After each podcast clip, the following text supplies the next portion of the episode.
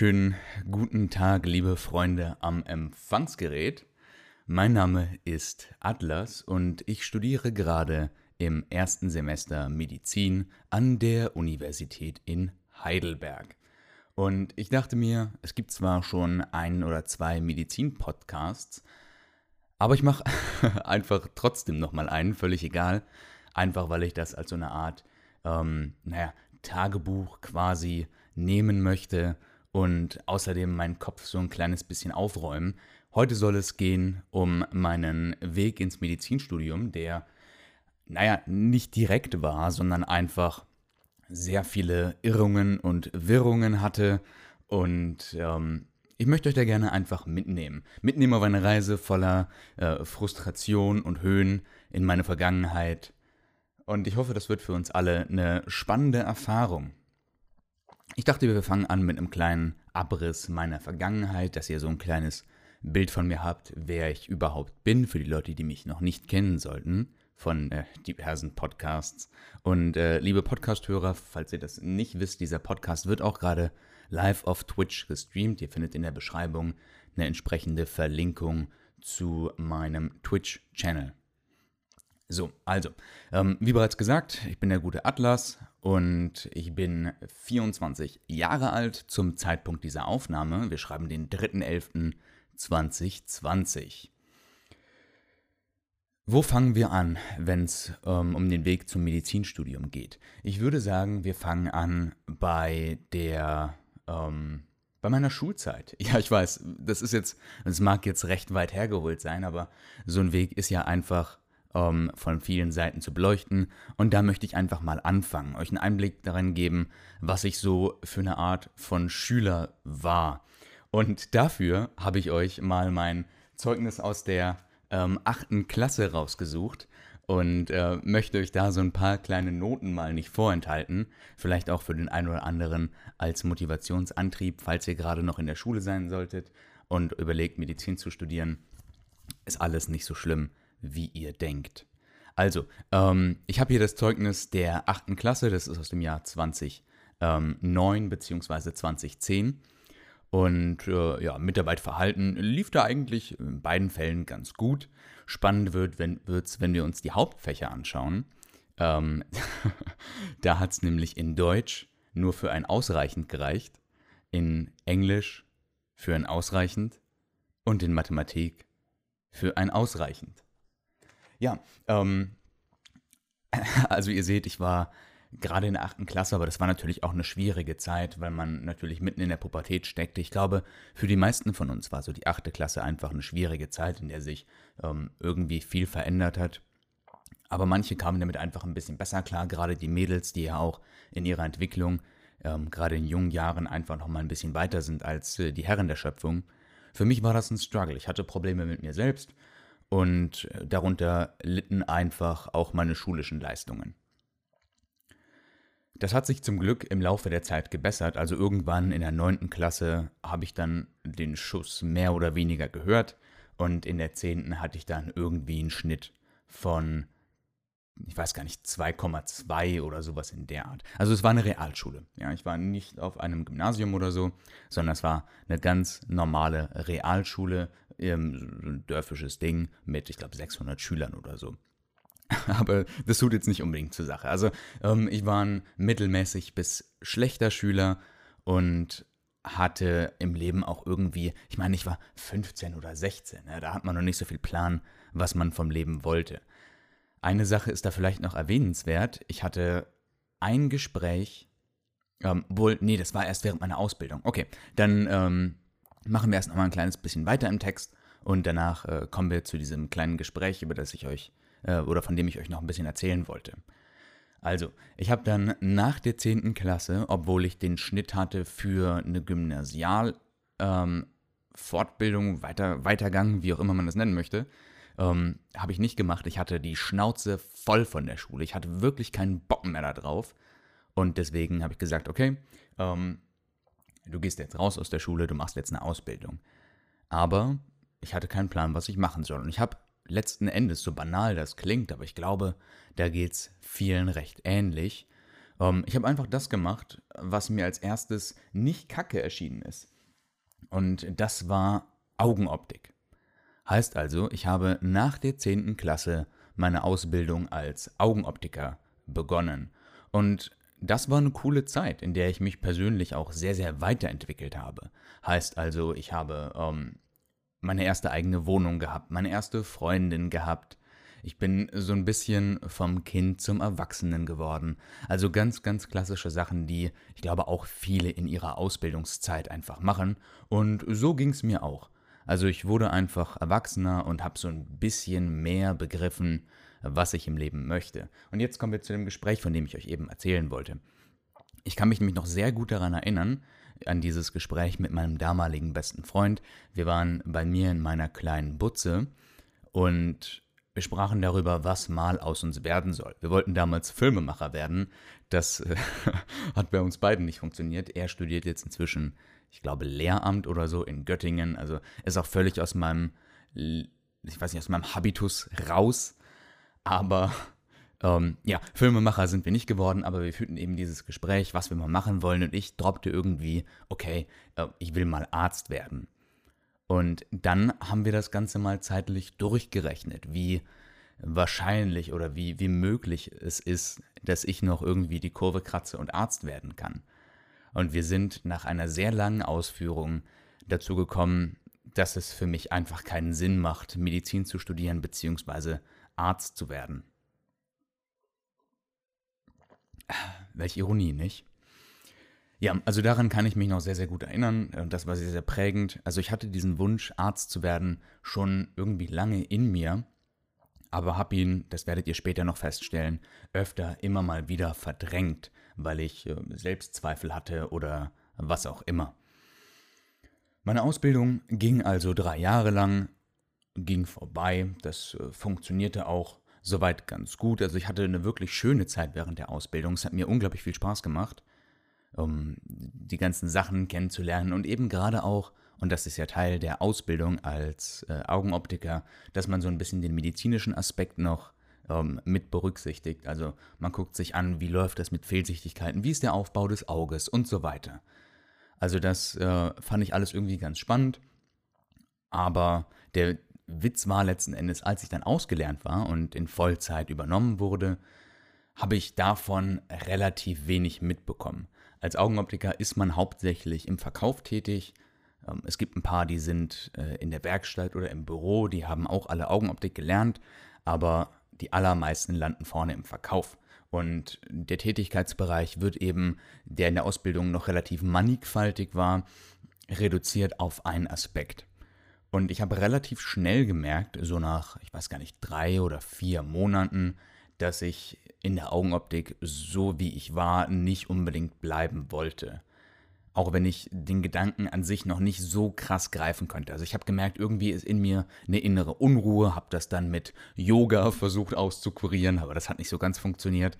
Und also spätestens nach einem halben Jahr war mir klar, ich muss irgendwas anderes machen. Ich werde hier unglücklich auf Dauer und habe mich dann erstmal dafür entschieden, mein Abitur nachzuholen.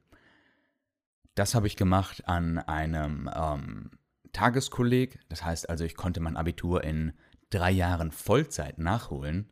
Und witzig bei der Geschichte ist immer, wenn ich Leuten davon erzähle, dass ich mein Abi in drei Jahren nachgeholt habe, die meisten sind immer bestürzt und denken sich, hey, was ist denn mit, ähm, mit zwei Jahren? Ich dachte, sowas geht nur zwei Jahre. Aber man muss berücksichtigen, an diesem Tageskolleg, an dem ich war, waren halt auch Leute dabei, die teilweise, weiß nicht, 10 Jahre, 15 Jahre aus der Schule draußen waren, teilweise noch länger. Ich glaube, die älteste bei uns war Anfang 50. Wir haben uns immer auf ihr Alter bei ähm, Anfang 40 geeinigt. 40 plus haben wir, glaube ich, immer gesagt. Also da kamen einfach sehr unterschiedliche Menschen zusammen und die mussten erstmal im ersten Jahr auf ein Level gebracht werden. Und in diesem ersten Jahr hat man nichts anderes gemacht, als Grundrechenarten zu wiederholen oder ähm, ja, Textverständnis, Textlesen zu machen. Also diese absoluten Basics, die einfach zu einer schulischen Ausbildung dazugehören. Ähm, die wurden dafür alle nochmal aufgebreitet. Und dann ging es äh, ab dem zweiten Jahr in der Oberstufe tatsächlich los mit der normalen Oberstufe. Und ich hatte als Leistungskurs Mathematik, Physik und Geschichte. Also überhaupt nicht Biologie oder Chemie oder sowas in der Art. Ich habe tatsächlich auch, und äh, das merke ich jetzt gerade, nachdem wir die ersten Vorlesungen hatten, ich habe Chemie abgewählt, weil ich das Fach irgendwie doof fand, habe Biologie immerhin noch als Grundkurs beibehalten, aber Chemie fand ich einfach nicht spannend und um ehrlich zu sein, finde ich das immer noch nicht. Aber gut, man muss sich natürlich irgendwie damit zurechtfinden jetzt. Heißt also, ich hatte einen völlig anders ausgeprägten oder ausgelegten Stundenplan als das, wo ich jetzt letzten Endes landen werde. Und zu meiner Schulzeit lässt sich vielleicht sagen, das war auch nochmal eine richtig, richtig coole Zeit. Ihr müsst euch vorstellen, ich war schon ein Jahr im Beruf, so wie eben viele andere auch, die ihr Abitur nachgeholt haben. Und vielleicht kennt ihr diesen Spruch von älteren Semestern, die sagen, ach, damals in der Schulzeit, das war noch, das war noch richtig schön, da hatte man noch viel Freizeit, da konnte man sich sein, seine Zeit selbst einteilen und jetzt knechte ich im Prinzip nur von morgens bis abends. Ich hatte all das. Durch mein ein Jahr Vollzeit habe ich erlebt, wie es ist, Vollzeit zu arbeiten und ähm, wie anspruchsvoll das in manchen Aspekten einfach ist. Und ich hatte die Gelegenheit, dann doch nochmal zurück in die Schule zu gehen und genau das eben nochmal zu erleben. Und das war wirklich, wirklich fantastisch. Naja, ähm, ich habe mein Abitur dann ähm, letztes Jahr abgeschlossen mit einem Schnitt von 1,2, was ziemlich gut war für meine Verhältnisse. Ich habe euch ja eben die Noten aus der 8. Klasse vorgelesen. Das heißt also, ich habe tatsächlich so einen kleinen Quantensprung gemacht. Und durch meine Hauptfachwahl äh, bin ich dann dazu gekommen, okay, was findest du spannend? Für Medizin reicht 1, 2 nicht aus. Ähm, Medizinertest, von dem hatte ich mal was gehört, aber der hätte gleichzeitig mit meinen Abiturprüfungen äh, wäre der zusammengefallen und es war für mich völlig unmöglich, für beides gleichzeitig zu lernen. Also sowohl für mein Abitur als auch die Vorbereitung für den Medizinertest, weswegen ich das erstmal ähm, beiseite geschoben habe. Hier haben wir wieder das Motiv der Verdrängung. Eigentlich habe ich den Wunsch, Medizin zu studieren, habe es dann aber aus äh, irgendwelchen Gründen doch nicht gemacht. Ich bin ins Physikstudium gegangen. Ich habe nach meinem Abitur Physik studiert in Heidelberg. Und das war zunächst auch mal eine coole Erfahrung. Also letztes Jahr habe ich mit dem Physikstudium angefangen und das war ja noch eine Zeit, ja, man soll meinen, das gab es noch vor Corona. Das heißt, ich habe das ganze erst die Programm mitgemacht. Ich war ziemlich häufig feiern und habe das, hab das Leben einfach so ein bisschen genossen. Viele, viele coole Leute kennengelernt, zu denen ich heute immer noch äh, eben teilweise Kontakt habe, obwohl es naja, irgendwie nur ein Jahr her ist. Ähm, aber es war eine, war eine wirklich schöne Erfahrung. Das Einzige, was nicht so schön war im Studium, war die Physik, beziehungsweise die Mathematik. Da gab es ein Fach, ähm, lineare Algebra, da hatte ich die größten Struggle mit. Und auch theoretische Physik wurde zunehmend schwerer. Also die ersten Vorlesungen gingen noch klar, aber das driftete relativ schnell ab. Das einzige Fach, mit dem ich halbwegs gut klargekommen bin, ist ähm, Experimentalphysik. Das ist so das, was noch am ehesten mit der Schulphysik irgendwie übereinstimmt, die mir so viel Spaß gemacht hat und die mich letzten Endes auch ins Physikstudium reingeschubst hat. Also das hätte ich wahrscheinlich geschafft. Aber ähm, gerade der mathematische Aspekt beziehungsweise der äh, theoretische Aspekt, die haben mir irgendwie das Genick gebrochen. Und es war einfach für mich eine sehr, sehr frustrierende Erfahrung. Ihr müsst euch vorstellen, dass ich ähm, in der Schulzeit quasi der Überflieger war. Also mit meinem 1-2er-Schnitt gehörte ich ein eindeutig zu den besten zwei, drei Schülern meiner Stufe. Und auf einmal gehörte ich zum unteren Durchschnitt. Das mag jetzt zwar so ein Ego-Ding sein, aber ich hatte damit wirklich Schwierigkeiten ich meine, na klar, also Physikstudien machen wahrscheinlich nur die Cracks und von allen Schulen in ganz Deutschland kommen da die Cracks zusammen und natürlich muss man sich dann nochmal neu positionieren irgendwie. Und ich fand mich auf einer Position wieder, die für mich einfach irgendwie frustrierend war. Das heißt, ich wurde also so ein bisschen gebrochen. Das war aber eine Sache, mit der ich mich irgendwie auch abgefunden habe. Und das ist auch eine Sache, die mir jetzt im Medizinstudium, glaube ich, helfen wird. Ich bin bereits gebrochener Mensch. Also ich gehe da jetzt nicht mit übertriebenen Erwartungen rein, dass ich sage, ich werde da der Allerbeste sein, sondern bin da schon so ein bisschen geläutert. Aber auch hier habe ich relativ schnell gemerkt, nein, Physik ist irgendwie ähm, nicht das, für was ich es gehalten habe. Also es ist nicht, nicht so krass, wie ich es mir eigentlich vorgestellt habe. Wir haben sehr viel an sehr einfachen Sachen rumgedoktert und das aber auf eine sehr brutale Art und Weise. Also wir hatten für jedes Fach irgendwie einen Übungszettel in der Woche, auf den vier Aufgaben drauf standen. Man soll meinen, eine eigentlich sehr überschaubare Menge an Stoff. Das Ding war, wenn du dich mit deinen Kommilitonen an so einen Übungszettel gesetzt hast, dann hast du pro, pro Aufgabe irgendwie schon mal eine Stunde gebraucht, um überhaupt zu begreifen, was will denn die Aufgabe von dir. Also eine sehr, sehr frustrierende, zähe und ähm, langwierige Erfahrung, die ich da gemacht habe, die ich zwar jetzt auch nicht missen will, weil ich eben daraus gelernt habe, aber ich wusste, okay, äh, Physik soll es einfach nicht werden. Ich habe also mein Physikstudium nach dem ersten Semester an den Nagel gehängt, habe mich fürs zweite Semester aber nochmal äh, weiter einschreiben lassen, ähm, weil ich das Semesterticket haben wollte. aber ich war in, im Prinzip nicht mehr in der Uni. Also, ich war da, ich war da völlig raus. Ich habe die Zeit aber genutzt, um mich auf mein nächstes Studium vorzubereiten. Und da kamen hauptsächlich drei weitere Fächer in Frage. Das eine ist, ihr ahnt es, Medizin. Das andere war Jura.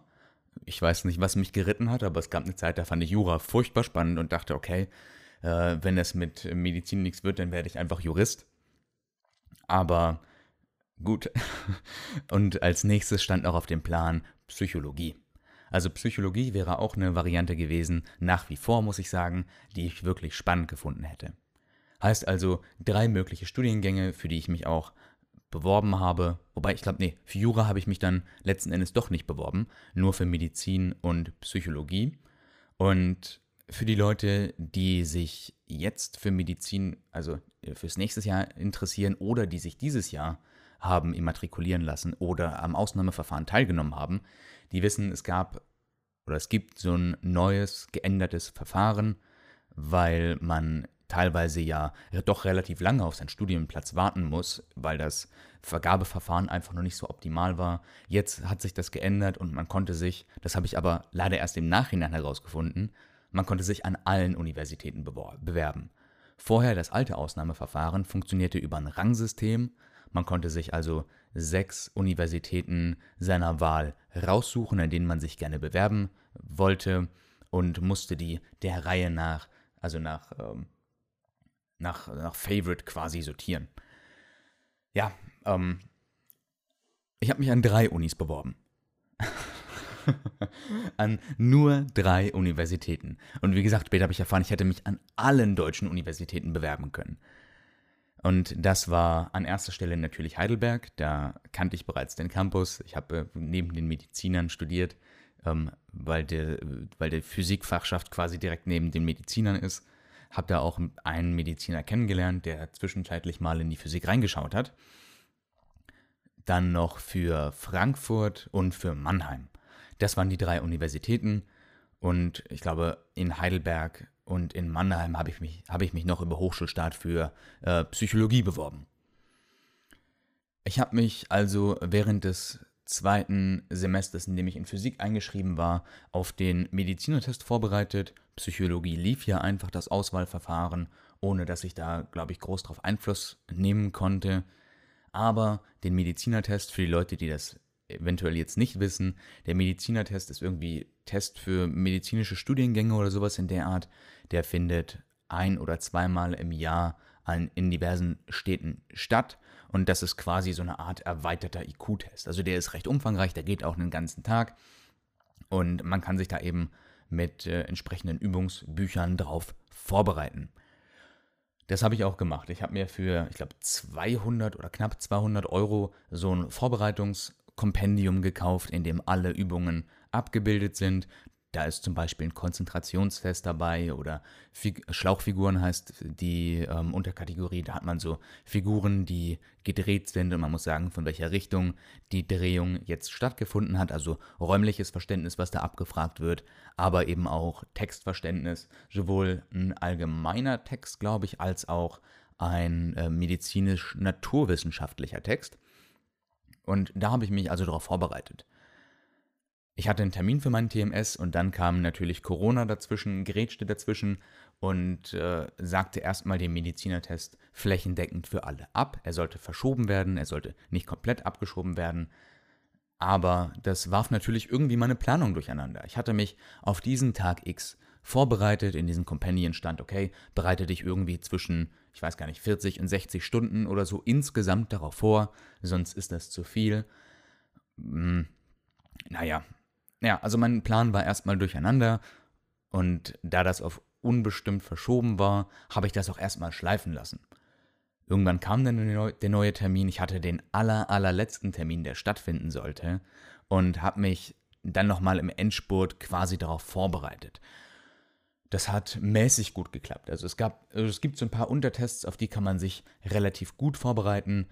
Einfach weil so ein Konzentrationstest oder eben die Schlauchfiguren, die ich gerade beschrieben habe, ist ganz gut, wenn man das schon mal gesehen und auch mal ein bisschen ausprobiert hat, bevor man dann letzten Endes wirklich in den TMS reingeht.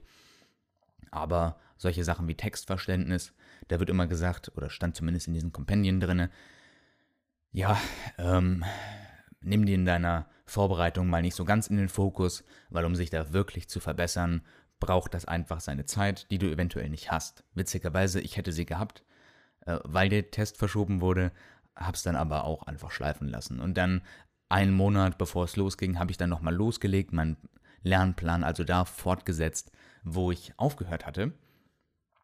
Und das war irgendwie völlig falsch. Also ich fühlte mich letzten Endes gar nicht richtig vorbereitet und also es, es, war, es war ein einziges Desaster mit meiner Vorbereitung. Zwei Tage vor dem Medizinertest, ich hatte den Standort bereits bekommen, habe ich mich dann an dem Standort so ein bisschen umgeschaut. Das heißt also, ich bin da hingefahren und habe mir ja so ein bisschen die Gegend angesehen, dass ich am Testtag einfach nicht so viel Stress habe, dass ich bereits weiß, okay, die Bahn nimmst du und äh, in den Eingang musst du dann letzten Endes reingehen. Das hat auch alles soweit ganz gut funktioniert. Also ich, ich war dann da, habe mir alles angeschaut und war dann hinterher noch, weil ich auf meine Bahn warten musste, war ich noch beim Bäcker und habe mir irgendwie ähm, ein Käffchen zu Gemüte geführt.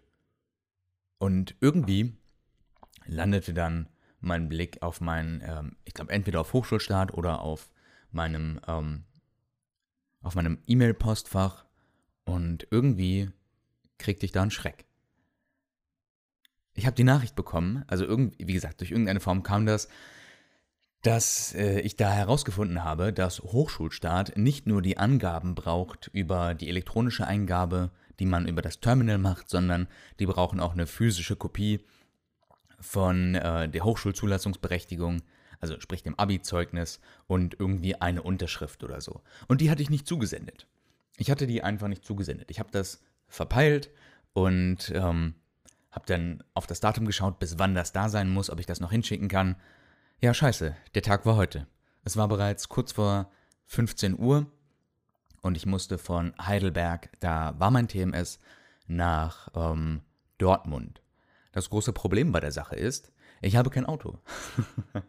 ähm, ansonsten wäre ich einfach schnurstracks nach Dortmund gefahren und hätte da den Brief eingeworfen, was natürlich ein enormer Aufwand ist für einen Brief aber das ging nicht. Also habe ich angefangen, alle Leute abzutelefonieren, die heute eventuell Zeit haben sollten äh, haben konnten und habe die gefragt, ey, ey, es ist wichtig, kannst du mich nach Dortmund fahren? Äh, ohne Scheiß, ich muss nach Dortmund. Und die allermeisten ähm, hatten keine Zeit oder äh, waren nicht zu erreichen und ich habe wirklich Panik bekommen, weil ich dachte, okay, das ist hier und jetzt vorbei. Also an einem, an einem Formfehler scheitert das jetzt alles. Aber ich habe zum Glück den allerbesten Freund auf der Welt, den Vayu, äh, mit dem ich hier auch gelegentlich mal streame auf äh, dem Twitch-Channel. Und den konnte ich zum Glück erreichen. Und äh, der hat seine Verabredung, die er an dem Tag hatte, äh, abgesagt. Der wohnte in Frankfurt. Und äh, ich bin dann mit dem ICE nach Frankfurt gefahren und mit ihm dann zusammen nach Dortmund gefahren zu Hochschulstart, um eben diesen einen blöden Brief abzugeben. Das machte mir aber wieder ein bisschen einen äh, Strich durch die Rechnung, denn ich hatte vorgehabt, das war wie gesagt zwei Tage bevor der Medizinertest sein sollte, ich wollte da eigentlich eine Generalprobe machen.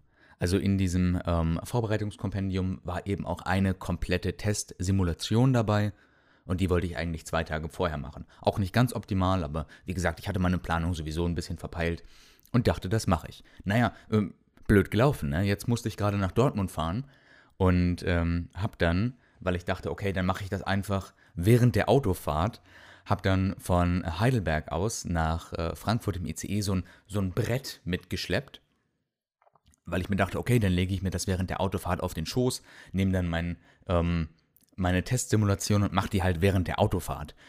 Naja, äh, wer von euch schon mal versucht hat, beim Autofahren irgendwie was Sinnvolles zu schreiben oder sich sehr zu konzentrieren, der weiß, dass das keinen Sinn hatte. Also ich habe relativ schnell festgestellt, okay, mit meiner Generalprobe, das wird nichts, das kann ich vergessen. Und äh, so bin ich also ohne Generalprobe dann letzten Endes in meinen TMS gegangen. Was die Abgabe meiner Unterlagen in Dortmund anging, hat das aber funktioniert. Also wir sind um, ich glaube, 19 oder 20 Uhr oder so in Dortmund gelandet. Ich habe da diesen einen Brief eingeworfen, wir haben dann noch eine Currywurst gegessen und dann sind wir wieder ähm, über die Nacht zurückgefahren oder über den späten Abend. Er konnte mich allerdings nicht nach Heidelberg fahren. Ich musste am nächsten Tag arbeiten und es war ein Samstag, der nächste Tag.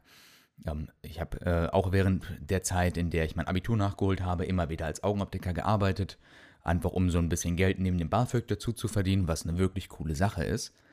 Naja, ich musste am nächsten Tag arbeiten und habe das dann nicht ganz pünktlich auf die Arbeit geschafft, weil ich dann bei ihm in Frankfurt gepennt habe, bin dann morgens mit dem ICE wieder zurück und äh, bin dann mit zwei Stunden Verspätung oder so auf die Arbeit gegangen.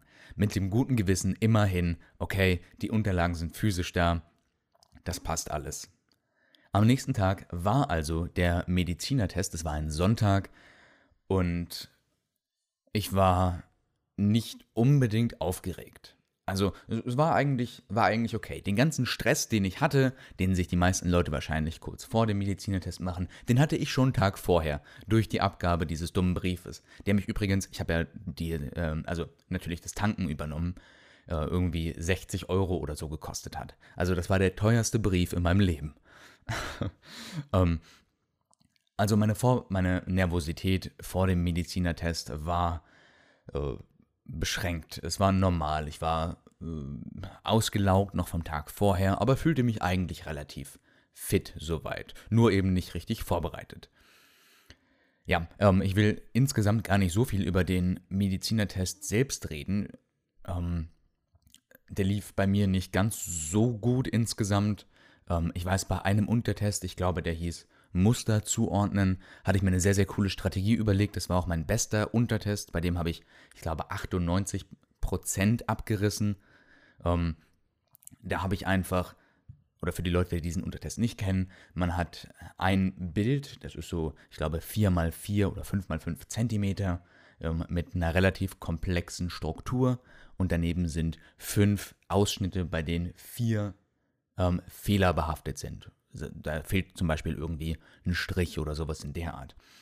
Und ich habe einfach durch so eine Schiele-Technik, das klingt jetzt vielleicht merkwürdig, ne? aber ich habe ähm, diesen Test angeschielt und dadurch haben sich die Bilder überlappt und die Stellen, an der der Fehler war, ähm, die haben dann weil das Bild eben nicht 100% passte, äh, als sich das wieder fusioniert hat, nachdem sie sich überlappt haben, ähm, haben so geflackert. Und durch diese Herangehensweise, wenn euch das mal interessiert, kann ich da in einem extra Video oder einer extra Folge nochmal genauer auch über den Medizinertest reden. Ähm, aber deswegen habe ich in diesem Untertest wirklich überdurchschnittlich gut abgeschnitten. Half aber alles nichts, weil ich in Untertesten wie Textverständnis nur 7 Prozentpunkte hatte. also ich habe insgesamt den Medizinertest irgendwie mit 50 Prozentpunkten abgeschlossen oder so. Also nicht wirklich hilfreich für die Leute, die sich da schon informiert haben. Man muss da normalerweise zu den 10 besten Prozenten gehören, um wirklich eine krasse Verbesserung für seinen Abischnitt zu machen. Ich glaube, die besten 80 Prozent reichen auch aus. Wenn ich sage die besten 80 Prozent, heißt das ja, dass ähm, wenn du zu diesen Besten gehörst, ähm, nee, nicht die besten 80% sondern die besten 20% heißt dass 80% eben genauso gut oder schlechter waren als du. Und wenn du das schaffst, dann hast du einfach eine Möglichkeit, eine, eine gewisse Bevorzugung im Auswahlverfahren der Hochschule ähm, zu bekommen. Naja, äh, fiel also für mich dann letzten Endes flach. Das war also eine Ernüchterung, die ich hatte. Mir war es irgendwie schon klar, ich hatte nämlich neben mir während dem Test, und das soll man eigentlich nicht machen, also so nach links und rechts mal schauen, was so die Nachbarn machen. Ich habe es trotzdem getan, und links neben mir saß so einer, ähm, der sah sehr unscheinbar aus, eher ein bisschen alternativ angehaucht, und der war mit allen Untertests noch vor der Zeit fertig. Also das war mit Sicherheit einer der besten, die in dem Medizinertest teilgenommen haben. Und der hat mich während des Tests unglaublich verunsichert. Naja, ähm, so viel also mal zum Medizinertest, der mir nicht so viel geholfen hat. Ja, und dann hieß es abwarten. Ich habe mein Ergebnis auf dem Portal von Hochschulstaat eingegeben, ähm, eben mit dem Wissen, dass das nicht so viel hilft, aber ich habe es einfach trotzdem mal gemacht. Und dann begann das lange Warten. Es begann das unglaublich lange Warten, ob die Hochschulen sich melden und ob du ein Angebot bekommst. Und es kam keins. Also es kam eine erste Absage schon, ähm, dann kamen die restlichen Absagen und äh, dann hat man noch die Möglichkeit, über Nachrückverfahren reinzukommen. Heißt also, wenn jemand äh, an mehreren Universitäten äh, ein Angebot bekommt, dann ist er erstmal für diese Universitäten, für die Plätze, die die zur Verfügung haben, soweit ich das verstanden habe, geblockt. Sie suchen sich eine Universität aus und dann wird wieder ein Platz frei an der Universität, für die sie sich nicht entschieden haben.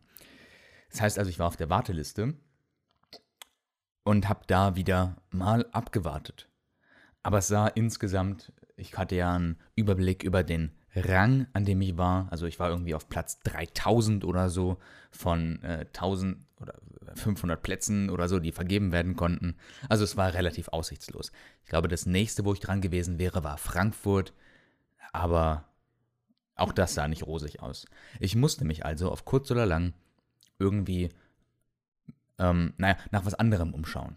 Ich war mir ziemlich sicher, okay, Medizin wird's nicht. Und es gab nur diesen einen Anlauf. Also, ich muss das nochmal so ein kleines bisschen klarstellen. Ne? Ich beziehe ja BAföG und wenn man BAföG bezieht, kann man innerhalb der ersten beiden Semester seine Fachrichtung wechseln. Dann ist das für den ähm, Vorgang des BAföG-Antrags gar kein Problem. Ab dem dritten Semester muss man das dann begründen und ab dem vierten ist das, glaube ich, gar nicht mehr möglich. Dann sagt das BAföG-Amt, okay, jetzt haben wir dir schon hier vier Monate bezahlt, ähm, mehr geht nicht. Du, äh, wenn du, du kannst dein Studium wechseln, aber wir finanzieren es dir dann nicht mehr.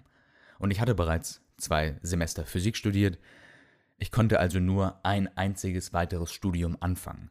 Also wenn ich jetzt Psychologie zum Beispiel bekommen hätte, wo ich übrigens auch nur Absagen bekommen habe, und dann ähm, im nächsten Semester wieder versucht hätte, in Medizin reinzukommen, wäre das vom BAföG nicht möglich gewesen.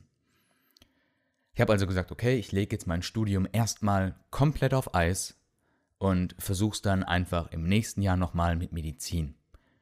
Hab mich also bei meinem äh, Chef, bei dem ich äh, ja immer noch als Augenoptiker angestellt war, jeden Samstag, ihr erinnert euch, ähm, gemeldet habe gesagt, okay, Chefchen, ich habe keinen äh, Studienplatz bekommen. Ich würde jetzt ganz gerne in der nächsten Zeit wieder Vollzeit arbeiten, zumindest bis zum Sommersemester, bis ich da eventuell einen Studienplatz in irgendwas bekomme. Also ich wollte unbedingt weiter studieren, ich wollte was anderes studieren. Die Möglichkeiten habe ich euch ja gerade aufgezählt, aber es schien mir alles verwehrt zu sein. Hab dann mit dem also alles geklärt und am 1.10 sollte es mit meiner Vollzeit, also am 1.10.2020, letzten Monat, sollte es also losgehen mit der Vollzeit wieder als Augenoptiker. Und das habe ich auch gemacht. Also ich habe nur Absagen, nur Ablehnungsbescheide auf Hochschulstart bekommen und hatte, ja, also Medizin war vorbei, ging nicht mehr. Hab dann also angefangen Vollzeit zu arbeiten und es war der zweite Tag, an dem ich wieder Vollzeit als Optiker beschäftigt war da bekam ich eine E-Mail. Ich war gerade daheim, ich weiß das noch sehr genau. Ähm, es war, ich glaube, 7 Uhr morgens oder so. Und ich bekam eben diese, diese Nachricht, dass ich, äh, was an meinem äh, Status geändert hat. Ja, also ich habe, warum? Ich, ich gucke nach und denke mir, okay, ähm, ich habe doch nur Ablehnungsbescheide bekommen. Die, die, der Drops ist gelutscht. naja, ich hatte mich noch für das Losverfahren gemeldet, liebe Freunde. Das Losverfahren ist ähm, ein Verfahren, nachdem alle Ab- oder Zusagen raus sind. Wenn da kurzfristig nochmal jemand abspringen sollte, wird quasi ein Platz nochmal ausgelost aus denen, die ähm, in der Warteschleife waren. Und ich habe keine Ahnung, was das für ein Schlüssel ist, auf wie viele freie Plätze sich da wie viel fürs Losverfahren melden. Ähm, vielleicht ist es von fünf Plätzen, die frei werden, 4000 oder so. Ich habe keine Ahnung. Ähm, ich hatte auf jeden Fall unendliches Glück. Ich gucke also auf diese Nachricht, denke mir, okay, Zusage, Medizin, Heidelberg. Und ich bin aus allen Wolken gefallen, liebe Freunde. Ich bin, ich bin, also super emotional. Das ist auch erst äh, gar nicht lange her. Ähm, ich habe, also auch so ein kleines Tränchen quasi verdrückt. Ich habe angefangen so ein bisschen zu weinen. Ich, ich konnte es nicht glauben. Nachdem ich mich bereits damit abgefunden habe, dass das mit dem Medizinstudium auf kurz oder lang eigentlich nichts wird, habe ich dann tatsächlich die Zusage bekommen. Unter Tränen rufe ich meine Freundin an, die gerade ähm, in ihrer Schule war, in ihrer Ausbildung. Sag, Schatz, ich habe ich hab einen Platz für, für die Uni Heidelberg in Medizin.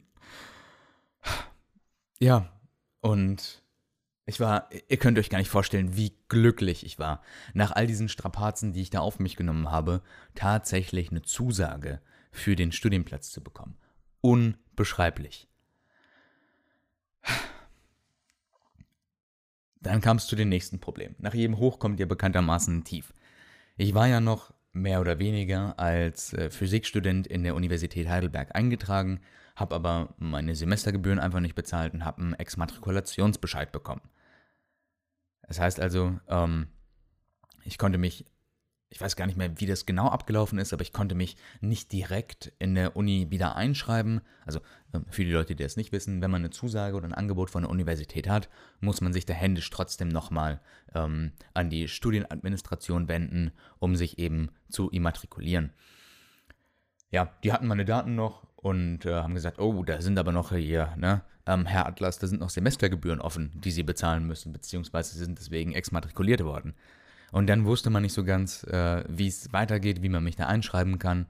Ähm, nach einem Telefonat mit einem von der Studienadministration hieß es, okay, jetzt holen Sie sich allererst mal eine ordentliche Exmatrikulation und dann holen Sie sich oder danach können Sie sich hier wieder einschreiben, als wären Sie nie hier gewesen. Nur eben mit dem Exmatrikulationsbescheid obendrauf.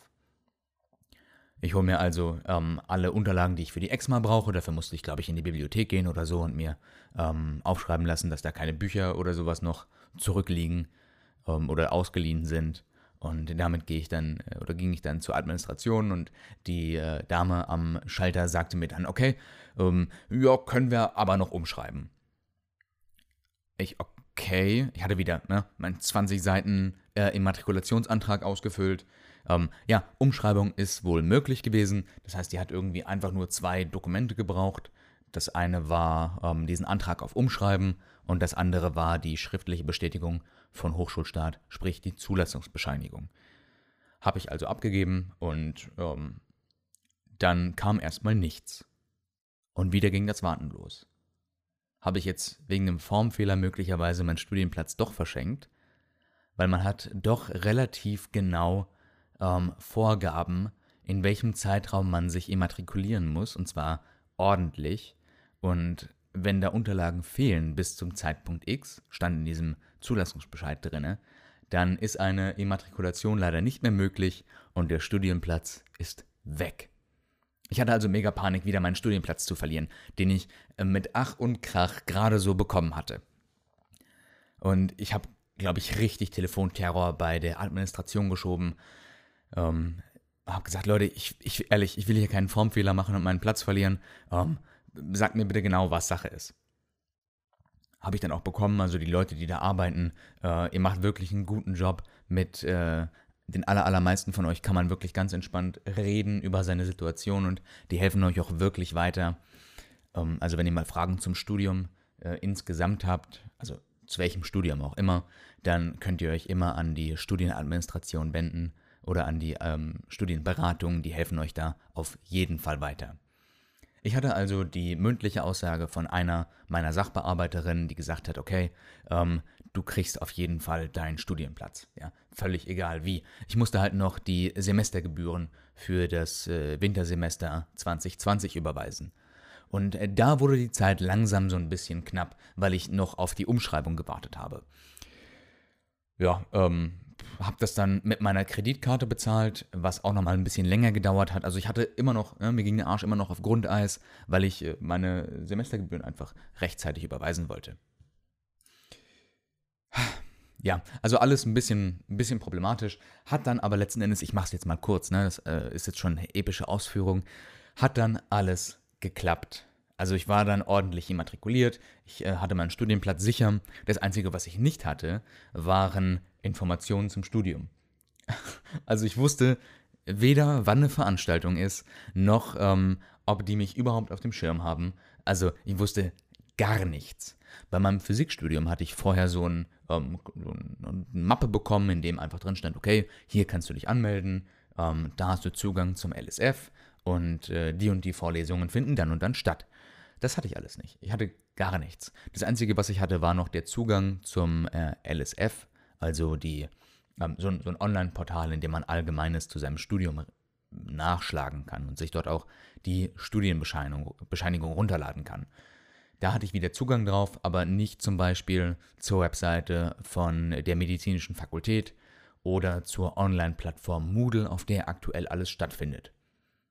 Ich habe mich da also ähm, links und rechts nochmal umgeschaut, bin dann auch in einer WhatsApp-Gruppe gelandet, in der ich ähm, dann nochmal so ein paar Informationen zu ähm, den ersten Veranstaltungen bekommen habe und äh, wusste dann, okay, dann und dann, dann finden Informationen, äh, an, äh, dann und dann finden solche äh, Veranstaltungen statt in der ersten Woche.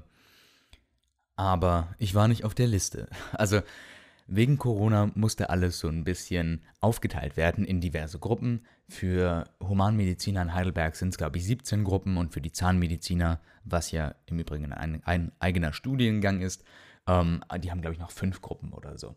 Ah, 20 Leute und die waren dann nochmal unterteilt. Das heißt also, ohne Einladung konnte man am Türsteher nicht vorbei.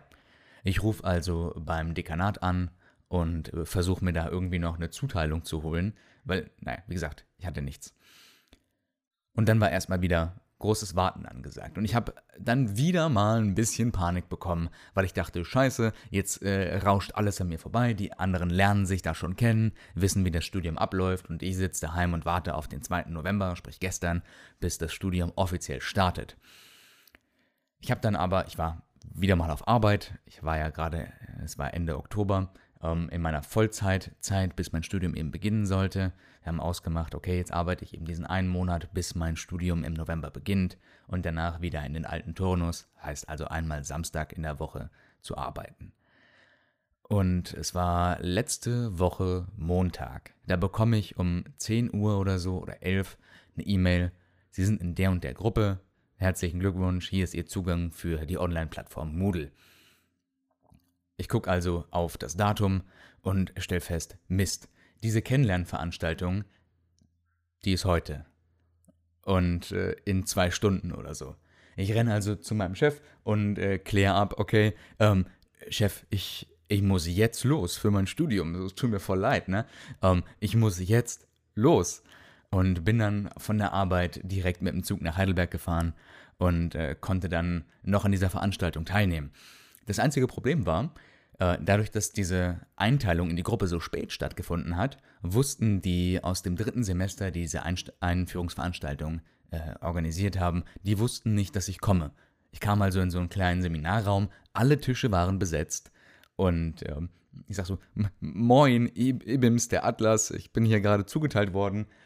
Die fragen, okay, welche, welche Gruppe? Äh, Gruppe 16. Ähm, also es schien alles seine Richtigkeit zu haben. Das war mein Passwort, um reinzukommen. Aber die beiden Mädels, die das gemacht haben, waren sichtlich erstmal überfordert mit der Situation. Haben dann aber nochmal einen Platz für mich freigemacht und ähm, ja, ab dann lief eigentlich alles. Also ich war im Studium angekommen, ich hatte meine, ähm, meine erste Woche, die die Fachschaft übrigens trotz Corona relativ gut organisiert haben. Hab ein paar Kommilitonen kennengelernt, war auf einer äh, Saufveranstaltung, wie sich das eben gehört, was übrigens auch online stattgefunden hat. Heißt also, man hat sich in ähm, so Zweier, nee, doch, wir waren zu dritt. Ähm, ich glaube, maximal fünf Leute waren angedacht. Und da hat man sich in so einen Zoom-Call eingefügt und hat dann gemeinsam Trinkspiele gespielt. Ja, also alles nicht so ganz super, gerade für die Leute, die ihr Erststudium begonnen haben. Äh, war natürlich die erste Woche, in der man sich normalerweise hemmungslos besäuft und die Zeit genießt, war das alles so ein bisschen bedrückend. Also Studienstart mit Corona ist schon eine fiese Sache. Für mich war halt von Vorteil, dass ich diese ganze erst die Zeit ja bereits in meinem Physikstudium hatte und entsprechend äh, wusste, was da auf mich zukommt und diese ganzen, na, diese Stadtkneipentouren, die man da macht, das hatte ich alles schon gehabt. Und um ehrlich zu sein, äh, brauchte ich das auch nicht wieder. Ja, und der Grund, warum ich diesen Podcast äh, so spät aufnehme, ist, dass ich tatsächlich bis gestern ähm, immer noch, trotz dass ich auf diesen Ersti-Veranstaltungen war, nicht sicher war, ob ich jetzt meinen Studienplatz habe oder nicht. Ich war aber in den äh, Kursen. Gestern haben wir sehr viel äh, Organisatorisches geklärt und ähm, ja, ab gestern bin ich offiziell Student der Medizin in Heidelberg, was mich unheimlich freut. ist, der, ist der Wahnsinn, was ich da für eine Odyssee gemacht habe. Ich weiß aber auch, ich bin da nicht alleine. Also es gibt viele andere, die sich ebenfalls so lange auf den Platz beworben haben, die teilweise sechs Jahre oder sowas warten, die eine Ausbildung als Rettungssanitäter oder Krankenpfleger machen oder so. Ähm, das heißt, ich bin da nicht alleine. Das hier ist einfach nur eine Beispielgeschichte, die ich euch zeigen soll. Ey Leute, selbst wenn ihr in der Schule ähm, nicht so mega wart, gerade in der Mittelstufe, oder euer Leben euch so ein bisschen auf Umwe Umwege geführt hat, wenn ihr das wollt, dann könnt ihr das schaffen. Ja, auch wenn ich jetzt über Losverfahren reingekommen bin, an meinem Beispiel sieht man recht gut, okay, es funktioniert. Es funktioniert tatsächlich. Und man, man darf seinen Traum da einfach nicht aufgeben. Wie geht's mit diesem Podcast weiter? Nochmal zum Abschluss. Ähm, wie eingangs erwähnt, ist es so, das soll so eine Art virtuelles Tagebuch von mir sein, in dem ich meine Gedanken sortiere. Das heißt also, das hier wird kein Format sein, was einmal die Woche oder so erscheint.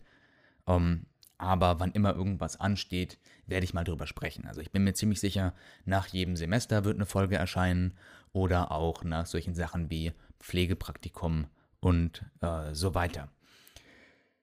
Ja, damit sind wir eigentlich am Ende der heutigen Ausgabe dieses äh, Podcasts.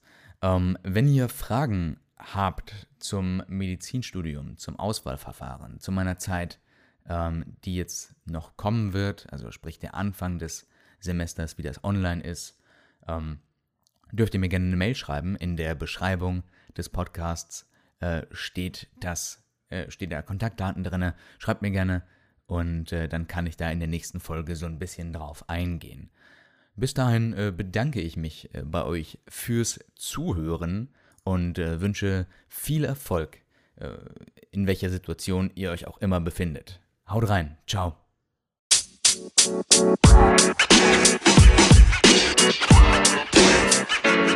you know, man. You know, man. You know, man.